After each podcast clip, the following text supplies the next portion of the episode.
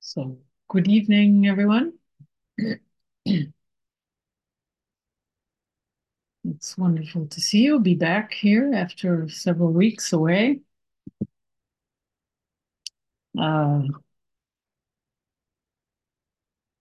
and to come back to this space and uh, turn our turn our attention to something else, uh, something new. It's a new year, as we say, so um, that adds to the newness of it, beginning something else. Uh,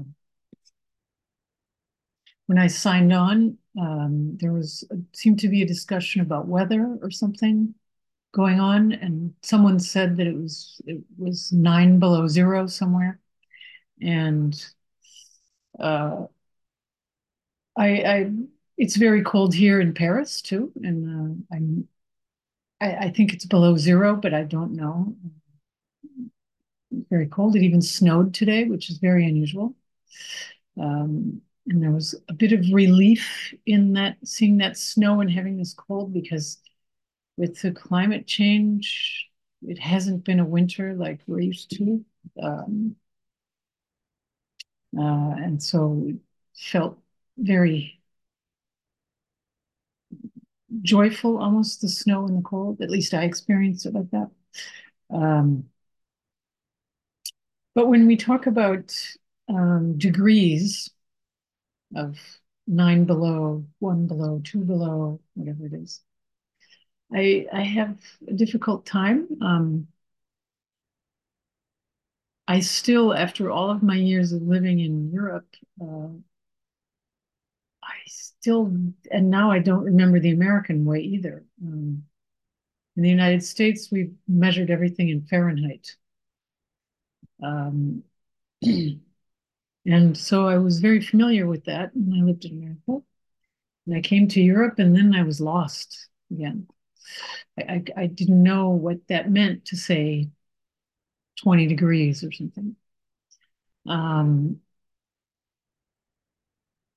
and I still don't, in the sense that I don't know what it corresponds to in Fahrenheit. So when I talk with my family and they say, oh, it's 80 degrees here in New York, I don't know what that is in here in, in Europe, in centigrade. Um, I know what that feels like. I know what 80 degrees feels like, and I know what 27 degrees feels like. Uh, and I know that's almost kind of the same thing, but the numbers don't mean anything anymore, except from an experiential point. So when I hear nine below, if I try to nine below zero, if I try to associate that with something that I knew from Fahrenheit, I'm lost. I don't know. I know there's a mathematical formula, you know, you multiply it by 32 or divide it by 12 or something. I know what it is. When I was a journalist, before we had the internet, we had to know those things and we had to convert all this stuff. And so I used to know those things, but I don't anymore. Um, and that got me to thinking then while I was sitting of how that how all of these measurements we have, even the measurement of the new year, um, it's just it's just a measurement, you know. Um, and it's I think we talked about this the last talk we had here because it was about this, solstice, the winter solstice, and how it, it was the shortest day of the year, longest night, and then the next day it's already not the shortest day anymore. It's already a little bit longer. And now, three weeks later, it's the days are even longer. Um, but finding the moment when to measure it and say this is winter and this is summer or this is the end of the year and this is the beginning of the year doesn't mean anything. It means something conceptually, that's true. It's very practical. Um, as I think I said at that last talk, so um, on the 31st of December, which we say is the last day, from the 31st to the 1st, like for half an hour between the 31st and then there's midnight and then it's the first. I did what I always do, and I, I so I sat, did a meditation for that half an hour, crossing over. Um, and and I do that as kind of because I really like the the experience of um, the moment not moving that I experience in sitting, which is what my my intention of sitting is, is not moving from this moment, which is always moving. And therefore, I don't experience time passing. I just experience this moment. And so I really like that when everyone else is, I know when the clock says it's midnight because I can hear outside in the street, I can hear all the firecrackers and people cheering and car, cars honking their horns. So I know that the clock must have passed 12. But experientially, I didn't. I was just here. And here was just this. Um, and I really like to check back in with that at, over the new year uh, moment with that. Um, and then, of course, we we have all of these. We make vows for the new year. We wish. We make wishes for things for the new year, which is a beautiful practice. You know, it it shares it. Brings us together. We share something with, with others. We share. Um, sometimes it's kind of empty. We say, you know, we just say Happy New Year in whatever language. But the very fact that we make a point of saying that, that we think about that, is important. Um, we don't even really think about what that means a, a good year or a happy year. But we're thinking about the others and we're thinking about ourselves and have this sense of a beginning, something new starting and fresh um, possibilities. People, uh, um, I, saw, a cartoon or something somewhere that said the first week of January is the best week in the, of the year in gyms, you know, in sports clubs, right? Because there's so many people and they're so full of energy and a real desire and they really want to be there. Um, and I thought, you know, so this was kind of told like as a joke, but it's true. No, it's we make these these things that we are going to devote ourselves to for the year or for the month. So there's this trendy thing now of a dry January. So people say they won't drink alcohol for the month. Um, and we call these resolutions in English. There's something very poignant in these resolutions that we make. And whatever it is, the resolution, there is that spirit that is that carries that resolution, let's say, you know, that spirit of mm, wanting to grow, wanting to deepen, wanting to widen, wanting to um, start anew, start fresh. It's like when you start a new job or uh, when you, you know, start a new relationship or um, open a book, eh, start reading a book. Um, and often we, our new year, our best intentions in the new year fade away to some extent very quickly, or maybe not so quickly, but they do fade away um, because we lose contact with that beginning. But actually, that beginning is every moment. But we, because the structure of our conceptual calendars and time is that it's at one particular, particular moment is the beginning, we then lose track of it. We, we hold on to that concept. And then we lose track of just being new now, every moment, wherever we are. Um, and not experiencing then whatever it is. So, like I described my meditation over midnight, just experiencing this very moment, not thinking ahead to midnight or thinking ahead to the new year or trying to uh, look back at the year that has just passed or something, just being right here.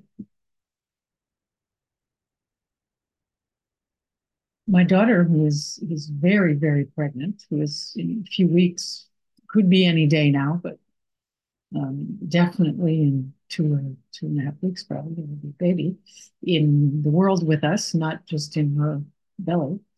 Um, she said to me last week, I already, what was it? Something, and I know what she was talking about. She said, I'm already feeling nostalgic for being pregnant.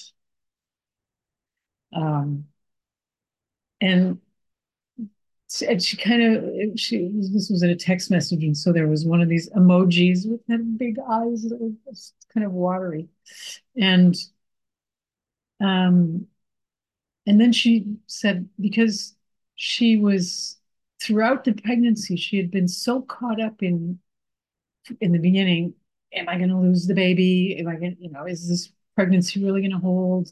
Um, and then is it going to be okay? And then finding a hospital or a clinic, finding a midwife, and then going to classes, and then you know issues that come up and health issues, and then there's always something to think about. And she felt suddenly she's like, it's almost over, and she's like, wait a minute, I didn't really appreciate being pregnant, which is just another way of saying of just being fully one with whatever you are at this moment.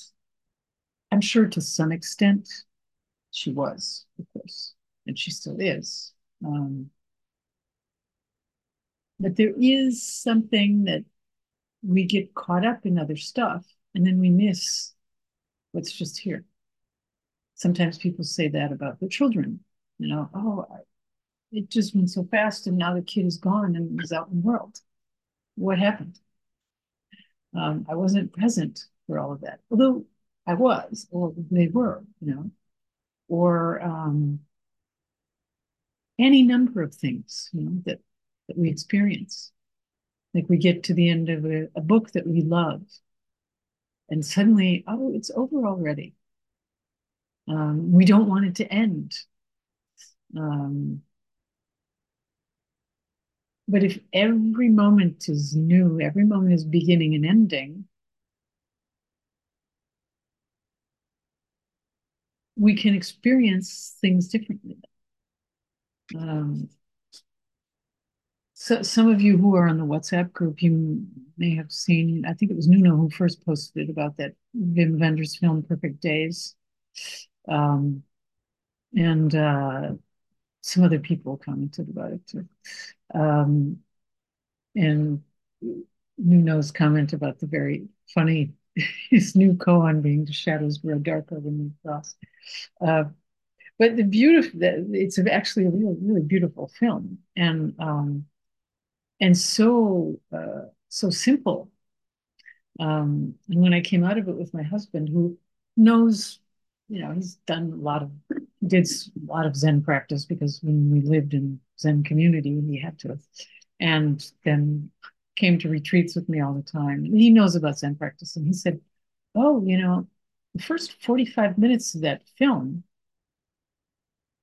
was just like a sesshin. It was just like a Zen retreat. Um, because I, I don't know how many people have seen the film, but it's this guy who cleans toilets in Tokyo and has a, in just one neighborhood in Tokyo and has just this really basic life. He just he has his routine and every day he does the same thing. Um, and but he does it intensely, fully. He's it's it's with this you know presence that I'm talking about. So um, he's fully present in whatever he's doing. Uh, and you sit, you feel that even even though like the first 45 minutes, like he doesn't even speak. There's no the guy has no dialogue. Um, and he won the best acting award at Cannes, you know, and he doesn't even talk really, hardly much at all. Um, but he just so powerfully, the actor just so deeply and profoundly uh, uh, embodies this present moment and being present to whatever is.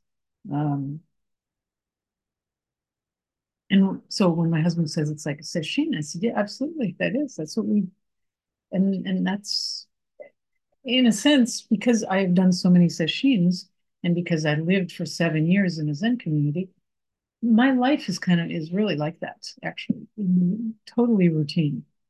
Um, of course, you know, unexpected things happen, but I I have learned to to function in that way, to to uh, organically um, develop routine. Not routine in a sense of boredom, though, because it's so rich. The title of the film is "Perfect Days." This guy, this guy is just—it's perfect days. He comes out every morning from his little house and looks up at the sky. Just, he's like so happy, no matter what the sky looks like. You know, it's like, oh, it's a new day. You know, um, and everything is done with care. That's what happens. See, if we're really paying attention, if we're really here and not, um, you know, like my daughter, worried about something about the pregnancy or projecting you know, buying all the stuff you have to have for a baby, or what are we going to name the baby, and is the baby healthy? All this stuff that we're projecting towards.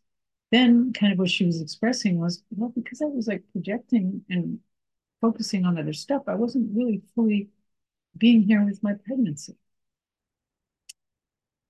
Even the fact that she was able to say that, though, it's clear that she's aware of when she is fully with her pregnancy, or not even with it, being it, and then she's not. So, um,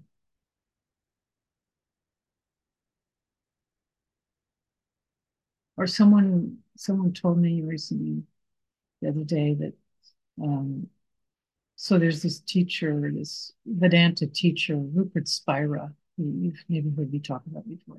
He's a potter. Tiago knows about him. He, he's a British guy He used to make pots, but now he only teaches um, in the non-dual tradition. And he said uh, he his big thing is awareness. So he's always talking about awareness, just you know, the universe is awareness. Uh, we are awareness. All this stuff. It, it sounds conceptual. It's kind of like we would say moon or something like that, or true nature, something like that. And so this guy was asking a question in one of his talks. Someone told me this, I didn't see it, about how can I how can I be in awareness? And so Rupert Spira says, well, you, you, you can't be in awareness because then you're not awareness. It's you are as he said you can be as awareness or you can be you are awareness but soon as you say be in it, then you're separated from it. Um, so even, you know, like in my daughter's case, uh, I am pregnant. Well, she is pregnancy. She is that in English it works like that, right? I am that this. Um, I don't know if it works in other languages like that. In French it does too, right? Yeah, just suis enceinte. Yeah, yeah, it does. I am that. um,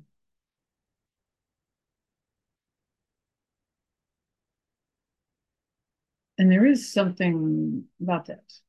I know when I was pregnant, I stopped working on koans for the nine months because there were no questions. What was there to question? Everything was this in whole, perfect, perfect days. You know, there was no questions. And Genno Roshi, my teacher, was fine with that.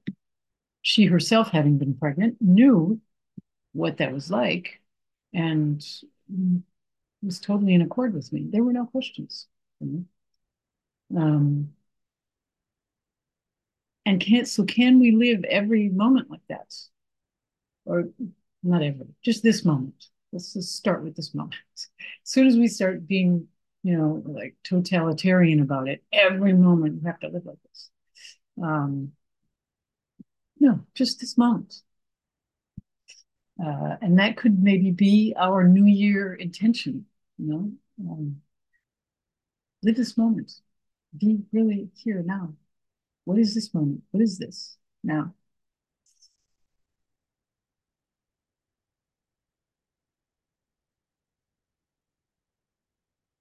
And maybe um,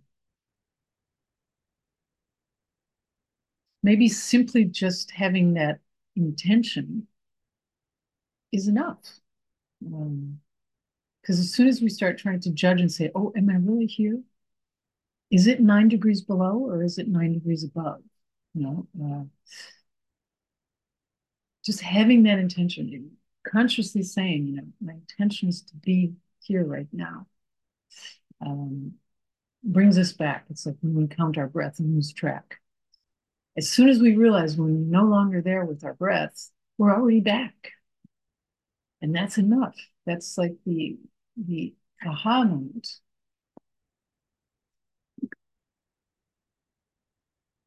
Um,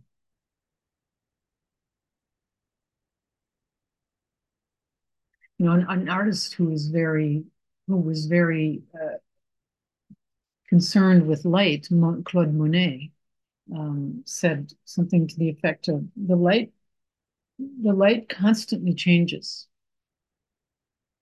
Um, so that that alters the atmosphere and the beauty of things every moment. Um,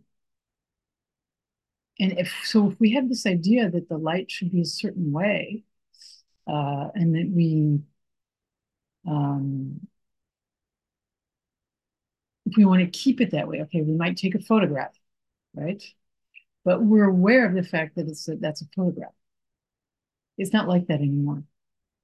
Um, and part of the idea of taking a photograph is to capture that moment, just that moment. Um, same thing with uh, whatever we do to try to. Well, yes, yeah, so Monet would paint a, a painting of just that moment.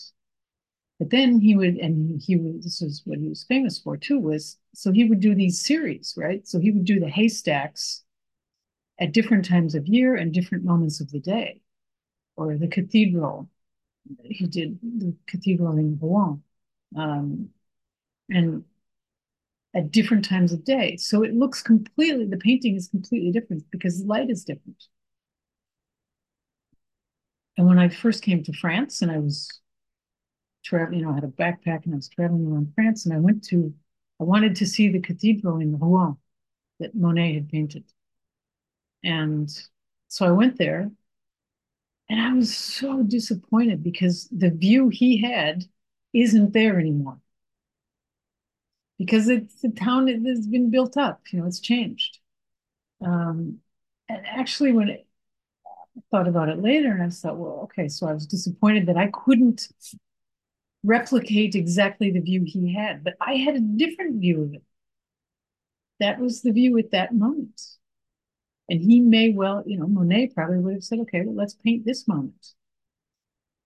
Um, the moment I painted in, you know, spring light is not any better than in, you know, in spring light in 1870 or whatever, whenever he painted it.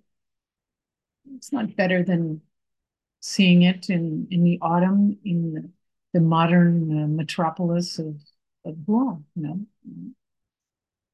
different. So can we welcome the difference? So like, since I've been sitting here talking for the past couple of minutes, the screen's been changing all the time. People are moving around, people are disappearing and then coming back. Um, it's different. And can we just be with what it is now, you know, so like Joao and Debbie were like at the top of my screen, and now they're at the bottom. Um, it's just different. Uh, and the light has changed. You know, when we first signed on, Nuno, it was dark in his room, and now there's light. Um, changes. It's different. Can we appreciate just this, you know, just this light? No, just this appearance. No.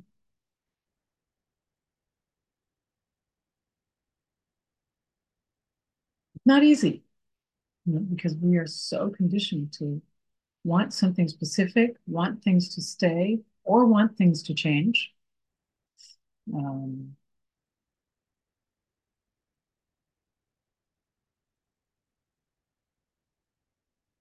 and then we miss it.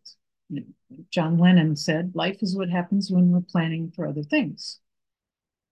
And like my daughter said about, you know, pregnant, being pregnant is what happens when I'm not, when I'm thinking about other stuff, you know.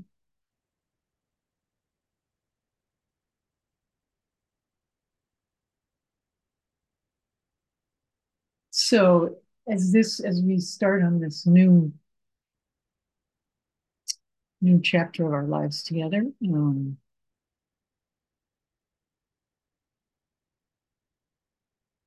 what is it that we, you know, like like Suzuki said, the, the most important thing is to not forget the most important thing. So then we have to think, okay, well, what is the most important thing? Um, and and if we really bring it down to you know, like the lowest common denominator, it's it's being here now, something like that. And even that's too much. Um, Bernie Glassman's widow, Eve Marko, has announced that she will retire from Zen teaching at, in at the end of June. And on her blog post, she she was talking about how every day she goes out into her backyard and she has a statue, a wooden statue of, of uh, Kuan Yin Kanzeon, the, the, the Bodhisattva of compassion. And she offers, she has this little routine where she offers an incense stick to the, at the bottom of it. And her little dog, one of her little dogs had before, or maybe at the same time, placed laid a little twig there by the incense stick at the, at the statue's feet. And Eve comes to this, so she's retiring and she's thinking, well, what am I going to do then? You know, uh, her life, she's devoted her life to this for, I don't know, 50 years probably. And um, you know, she's so deeply involved with not knowing, bearing witness, taking action, you know, all of this conceptual stuff. And what will she do? And she she says that it occurs to her that even that is maybe too much. You know, that that she sees this incense stick and she thinks, it's already stick is too much that the little dog's twig is probably much more appropriate than the incense stick. Where she is now in her life, she's at this point where she is so much this. She is her teaching. She is all of it that putting an incense stick is superfluous almost or something. Um,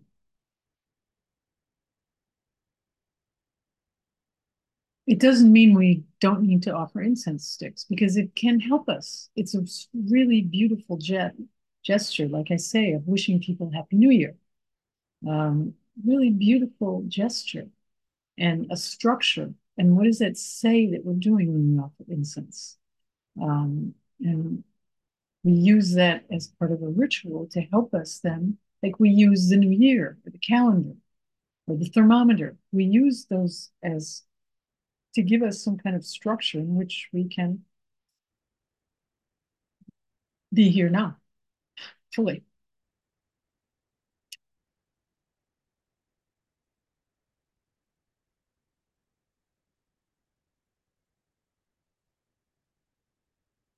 And, you know, it's a way of helping us to not, like we say, not to squander our lives.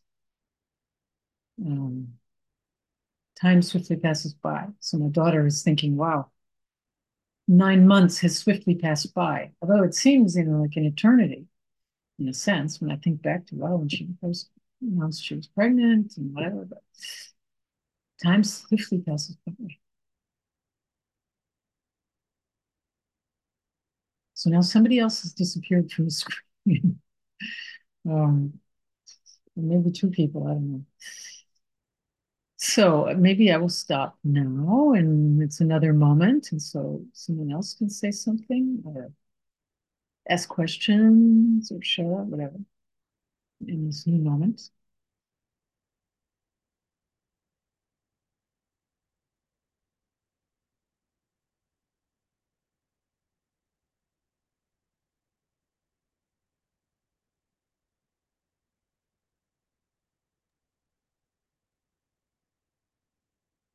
Uh, I just like to congratulate you on being a grandmother.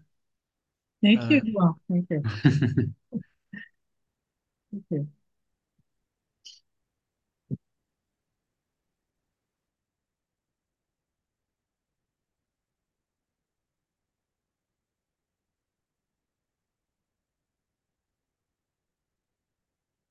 Lisa.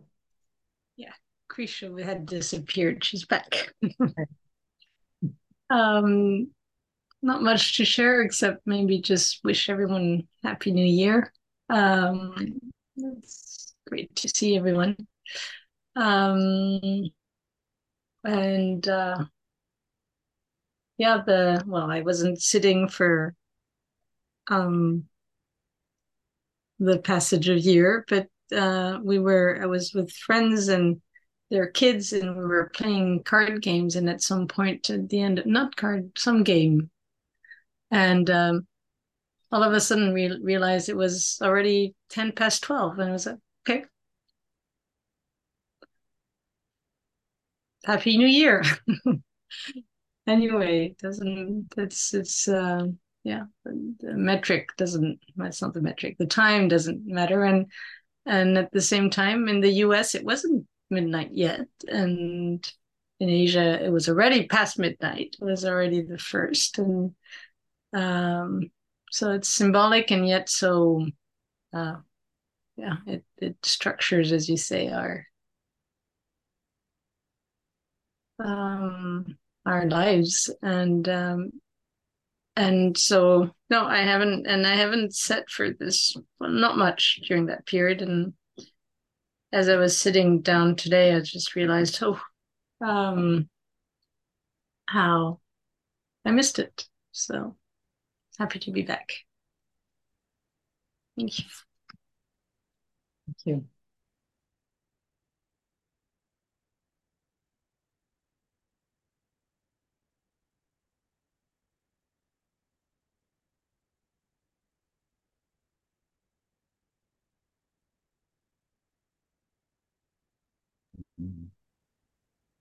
Mark.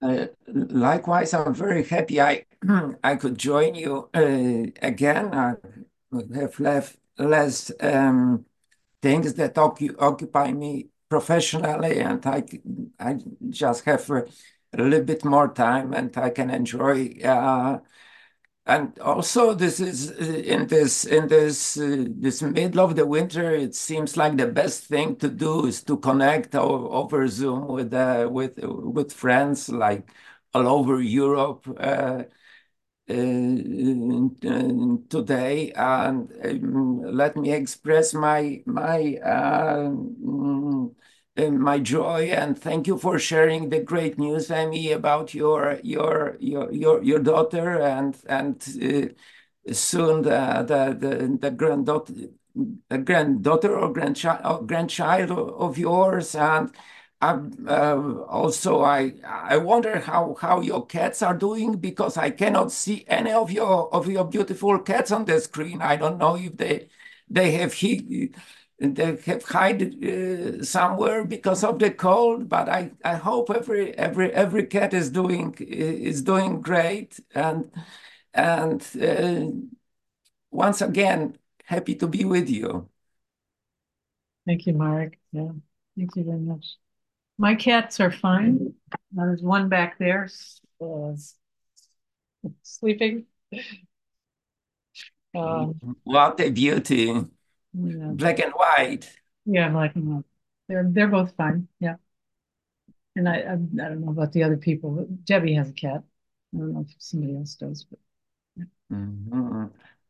Yesterday, I've joined uh, another uh, um, um, another group of of uh, Zen practitioners. Uh, it's it's animated by uh, by the person who also used to come to Ameland. Uh, she is from from the states, from Salt Lake City, but I think she's no longer in touch with with with Genpo Roshi, but she she is great in with with um, she has great social skills and uh, arranged a, a, small circle. And we had a, a, a, group devoted to cats yesterday.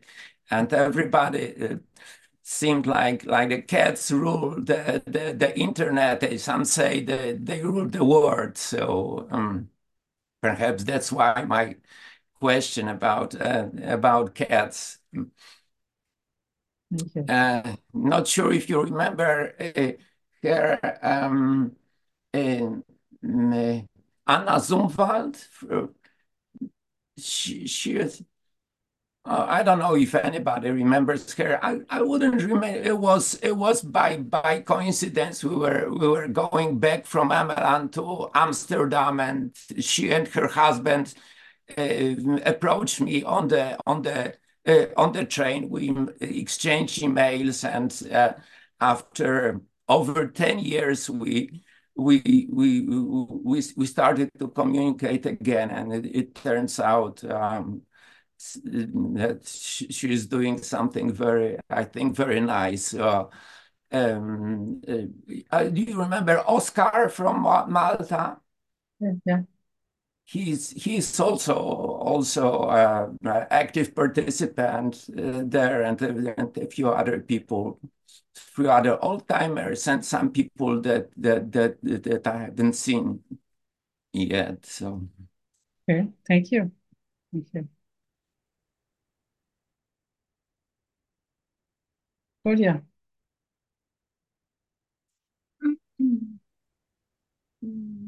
Hello, everybody and um, Happy New Year to everybody. Um, so uh, today I began my my new job. So it's for me it's kind of uh, really uh, weird because this is the the new year, but it was this new job. That, I mean, which is going with like a totally new life. It's very, it's like it's like a very weird experience for me. And it was very very interesting because uh, uh, I, I, knew it that today will be the first day. So discovering the real uh, space and not i mean i was like living in fantas phantasm phantasm phantasm phantasm phantasm fantasy fantasy. Fantasy and so today was the real the real job that uh, the real people around my real desk and and it was very funny because I could see that um, it was a lot of problem problems. You know, like a, a lot of um, uh, everything was not perfect. Like I could see that everything was not perfect, but I was so uh, I don't know. It was very weird. I was feeling that I was really the at the right place. It was precisely the right place for me, and I was the right person and I don't know, I, I, really feel that tonight. It's like every everything was going wrong,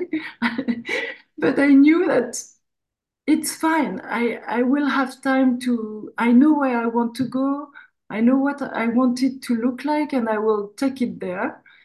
And so that was very funny, and um, yeah, and and I say that because uh, you said uh, today I was. I, I was my job, I was this place, I was all the people. It was everything was very simple. And like even if I could see nothing was perfect, everything was perfect. I don't know how to how to explain, but it was really like a strong, a very strong feeling. Very interesting. It's like yeah, really, to share that. Nice. Thank you. Wow. Yeah, I knew you were starting your job today, or I thought that I remembered it today. That's that's perfect, right? And to have that feeling of being in the perfect place and the right person, the right time, that's that's that's really beautiful, fortunate.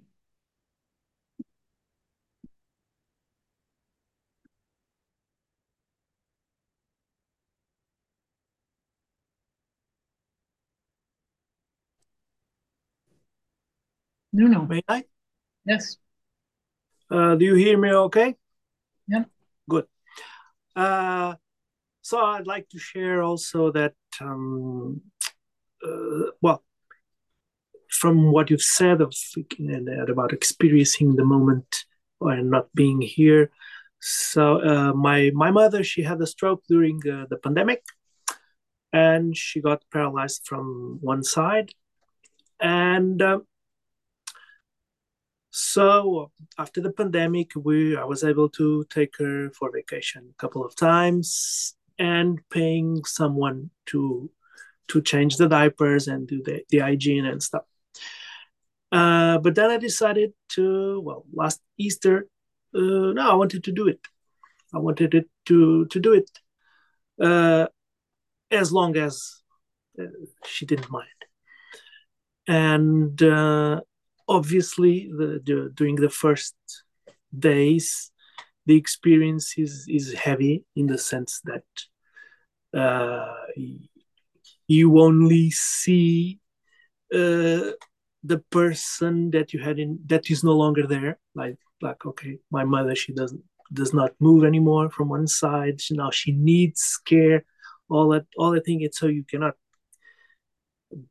be really in in, in that moment but the, interesting thing is after a couple of times then it becomes um, you only feel love actually.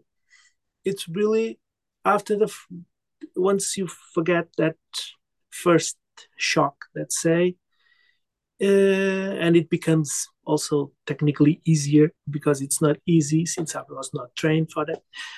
Um, it's very um, interesting how in the end you just do it and you just you you just feel love.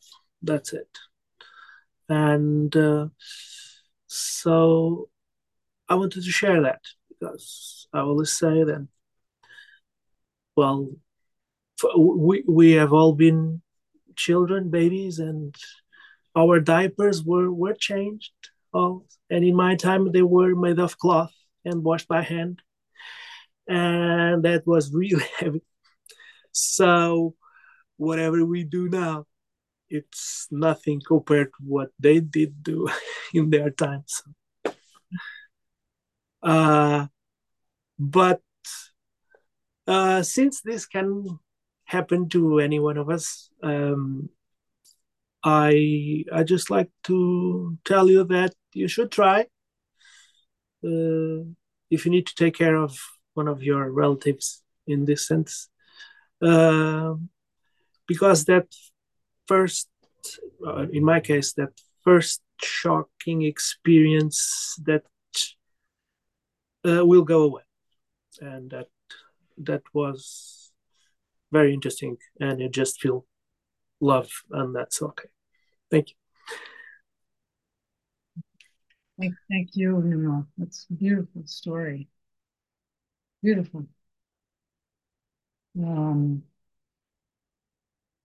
and of course, those of us who have not had that experience, we, we hear it and we think it sounds wonderful. And maybe when we're confronted with it, we, like you, would have a difficult moment. Um, but knowing that that yes, it's love if that's what we experience, maybe that can help us too. Thank you. And actually, so that's a situation that is quite extreme. The same thing is true of every moment, right? If we just take care of what needs to be taken care of, it is the same thing, experience of love. Absolutely.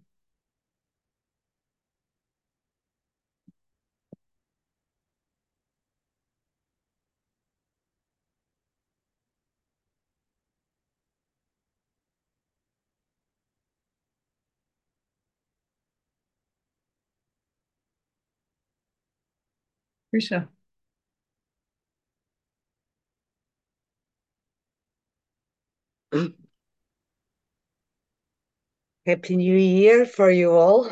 uh, lots of love and light in 2024 and wisdom. um, I, I don't uh, have anything to say after Claudia and, and. Thank you for your um, sharing.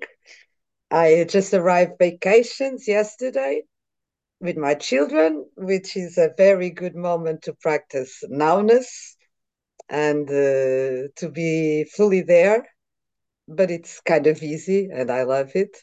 But it's really good. I, I was exhausted and now I'm I'm feeling with a lot of space.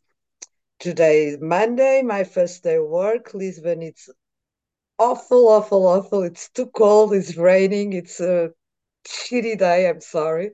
it wasn't so easy to to to to uh, em embrace with all the love I was uh, in the vacation uh, the day, but I I'm good.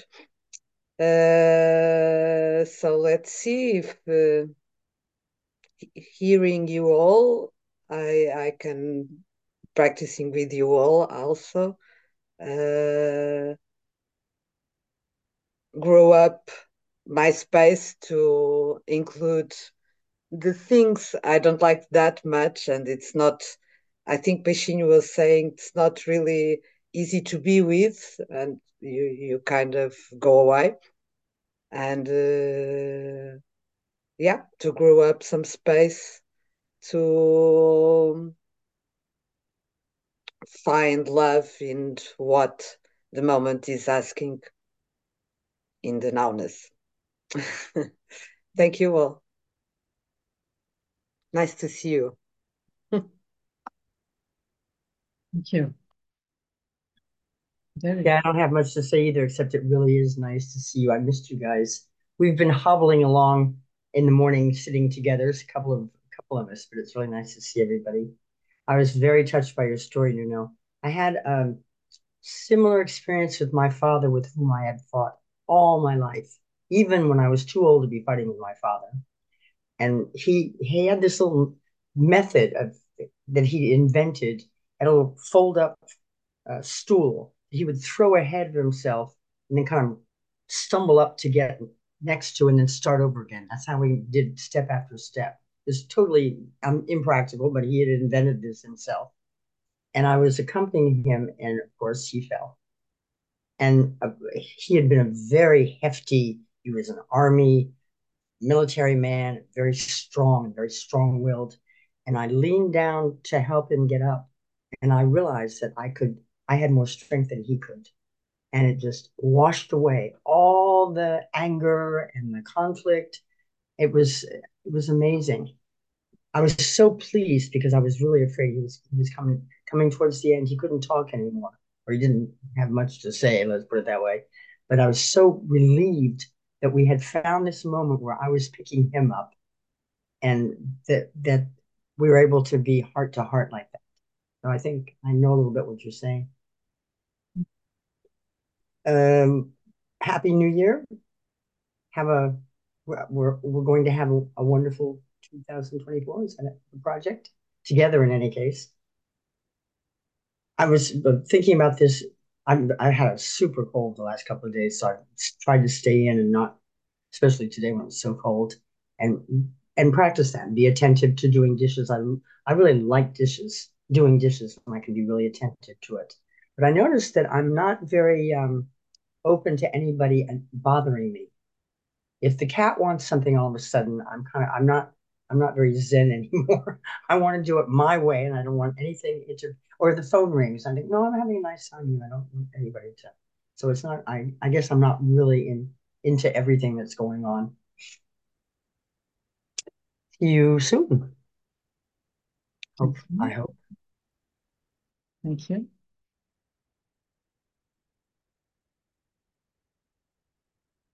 Claudia? Mm, I was it hit me when when Debbie she talked about her father. Um, something really really weird and beautiful happened to me uh, during uh, Christmas with my father, which is a very he was very tough, and uh, we we never.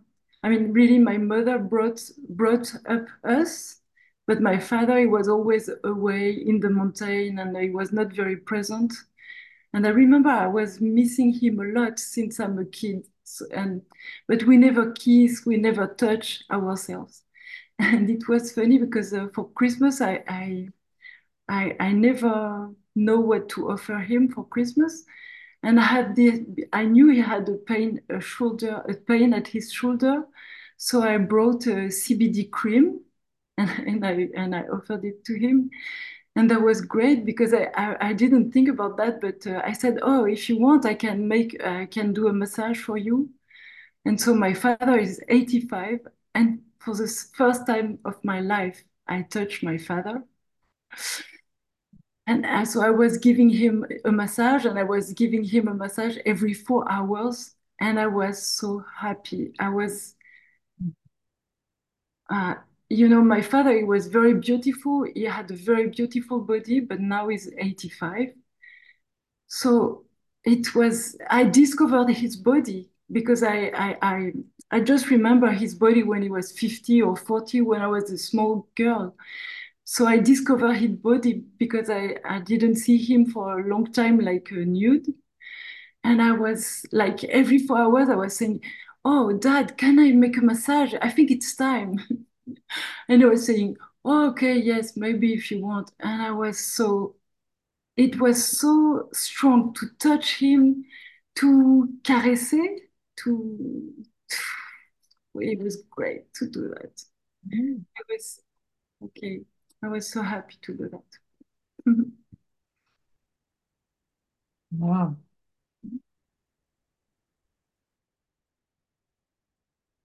Beautiful stories.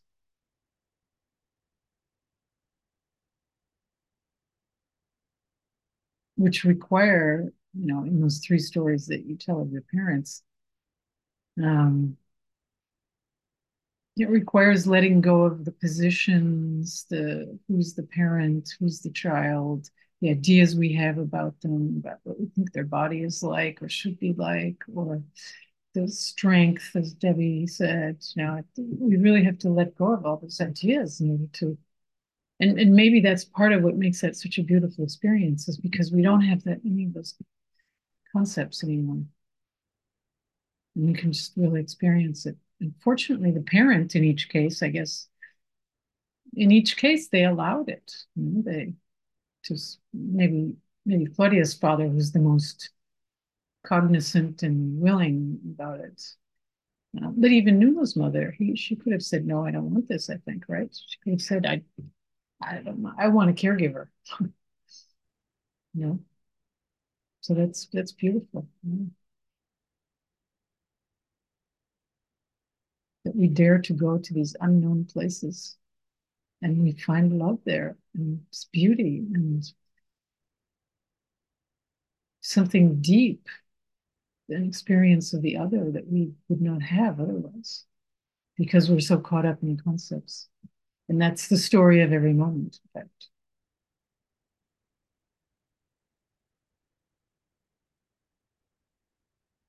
So our time is up to stick with the with the concepts of time and time and uh, place. Um, so thank you all.